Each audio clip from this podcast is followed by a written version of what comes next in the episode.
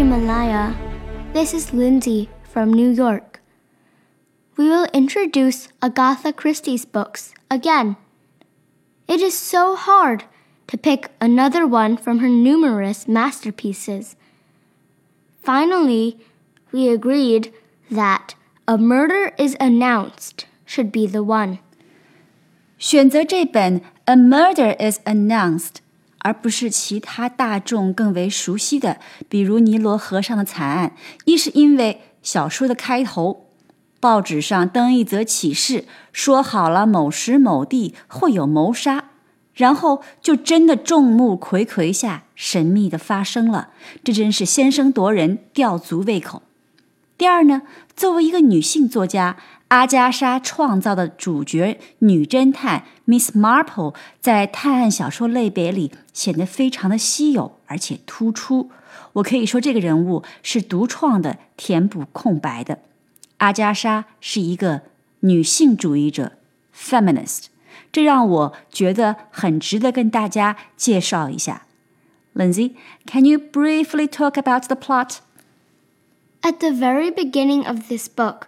there is an announcement in the local newspaper reading A murder is announced and will take place on Friday, October 29th at Little Paddocks at 6:30 p.m. Friends, please accept this is only intimation. Intimation 意思是 indirect suggestion，告诉你一个信息， 但是呢又不特别直白的意思。This only intimation 这个用法不是很常见，多半见于报纸上。也就是说，不再另外发卡片、邀请函给每个人了。这个启示就是邀请，是这个意思。Little Paddocks 是案发地址。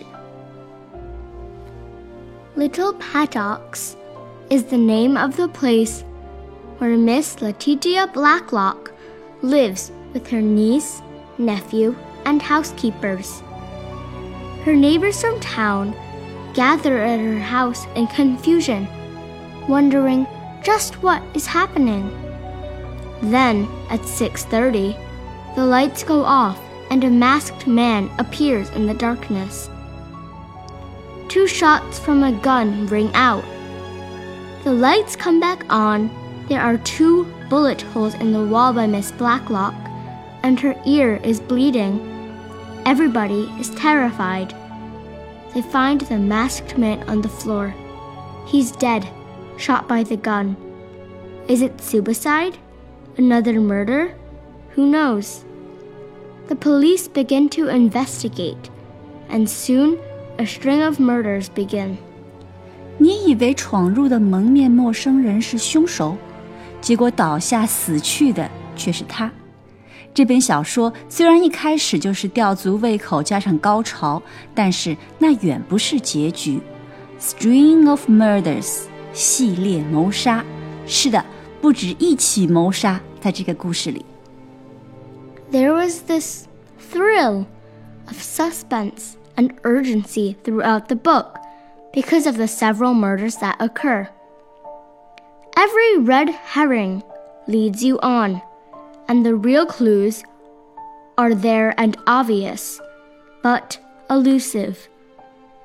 It was done in the classical Christie style, and yet it's still hard to decipher each clue.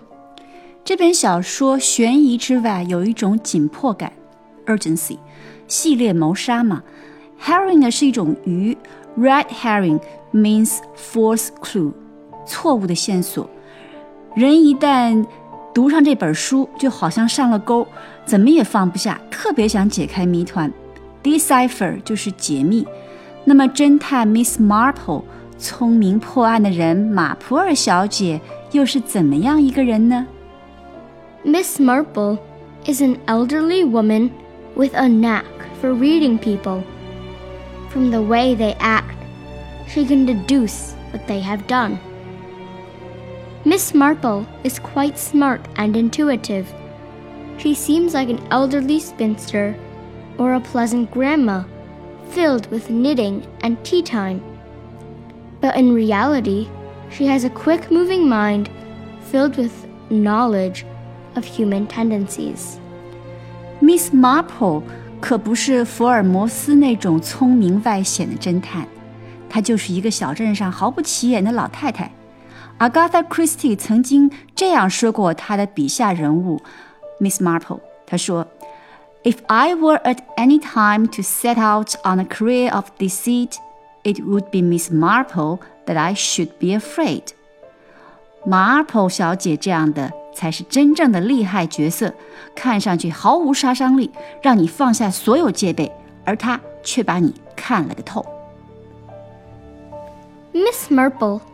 doesn't seem to have a job.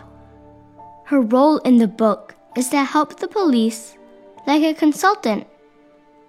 However, she is the real brain to solve all the puzzles. Because she's very lovable, quirky, and comforting, the town people like to share secrets or findings with her, either casually or intentionally. They don't think she is dangerous or smart enough to solve any mystery surrounding them. They underestimate Miss Marple. 这篇小说另外一个迷人之处，是它再现了 English Village 那种小镇闲居生活。人人似乎都很无聊的过着日常生活，等着打听人家的八卦故事。可是自己呢，又都是八卦戏份中的角色。那个凶手 似乎人品端正可信，却又不曾想入了魔障。人呐，那心里都是有魔鬼的声音，人性呢，也都经不起放大镜的深窥。克里斯蒂的小说就好在情节的聪明，语言的生动，最重要的还是他窥探人性的脆弱之后，怀着悲悯。那不是大段灌下来的鸡汤，而是润物细无声，悄悄编织在情节里。这也是一个女性作家特有的母性感。我记得当年我们中学的时候，学校里就非常的流行她的书。如今读英文版，尤其能够感觉到一种浓浓的英式味道。虽然探案小说层出不穷，但是能够写到克里斯蒂这样于无声处听惊雷的感觉，仍然非常的难得。对于英语爱好者，他的书用于简单又情节曲折，真是一个非常好的选择，强烈推荐。我们的 Agatha Christie 系列就说到这里啦，再见。